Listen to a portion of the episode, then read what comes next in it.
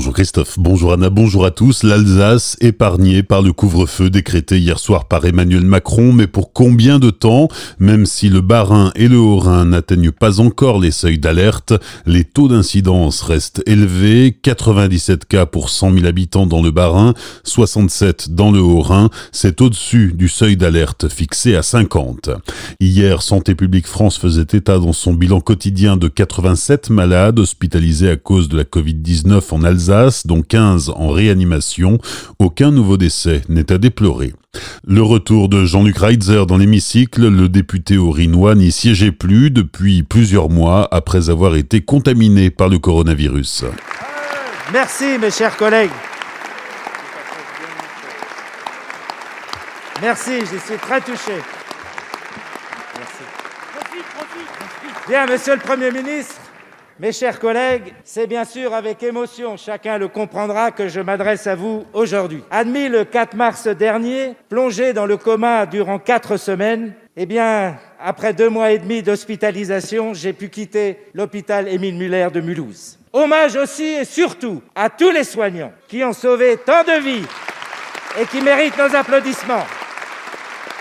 Malheureusement, malheureusement, tout le monde n'a pas eu la chance de battre ce sacré virus. Dès lors, chers collègues, quel est notre devoir sacré? Il est de tirer les leçons de cette épreuve collective. Trop de dysfonctionnements sont apparus, j'en suis le témoin vivant. Monsieur le Premier ministre, pouvez-vous vous engager à ne plus fermer de lits ni de services si indispensables dans nos hôpitaux? Ce fut aussi l'occasion pour Jean-Luc Reitzer de demander au gouvernement que tous les soignants puissent avoir une prime Covid pour leur engagement pendant la crise.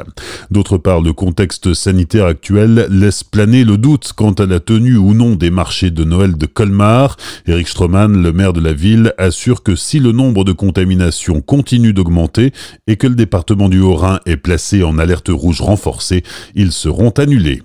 Frédéric Bierry, lui, parle d'une même voix avec cinq autres présidents de conseils départementaux pour demander le report des élections départementales prévues en mars prochain. Pourquoi nous avons évoqué cette question? Tout simplement parce que nous avons eu euh, l'Himalaya de l'abstention hein, pendant la période euh, des élections municipales, où finalement euh, le lien avec les concitoyens pour présenter les projets, échanger, partager les opinions n'a pas été possible au regard de la crise du Covid. Nous ne voudrions pas nous retrouver dans la même situation c'est pour cette raison que j'appelle certaines formes de principe de précaution démocratique. Ce principe de précaution démocratique, c'est ne faire une élection que si on est en capacité d'échanger au préalable avec les gens. Le président du conseil départemental du Bas-Rhin, Frédéric Bierry, au micro de Franquiel.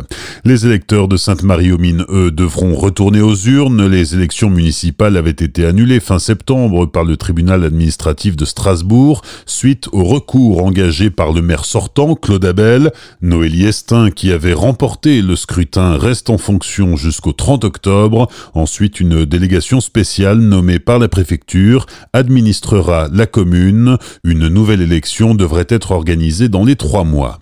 Un important dispositif de recherche déployé dans le secteur d'Ensisheim, un octogénaire parti en promenade avec son chien mardi matin n'a plus donné de nouvelles depuis. Le chien est rentré au bercail, mais son maître reste introuvable.